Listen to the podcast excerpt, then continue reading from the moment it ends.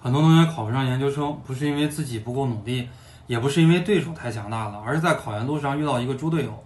下边呢，我们就来给大家盘点一下猪队友的表现。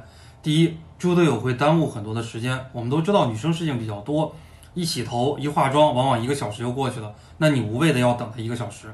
第二，猪队友往往会释放很多错误的信息，因为你跟他考同一个学校、同一个专业，他如果心术不正的话，自然而然是不希望你考上的。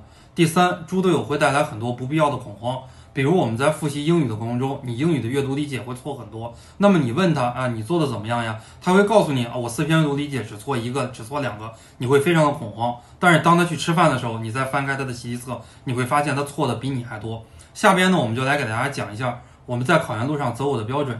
第一，我们要找事情比较少的；第二，我们要争取找一个跟自己兴趣爱好相投的。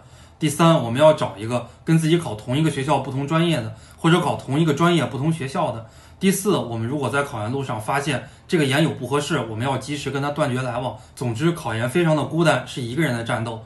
如果非要找研友的话，一定要擦亮自己的眼睛。你学会了吗？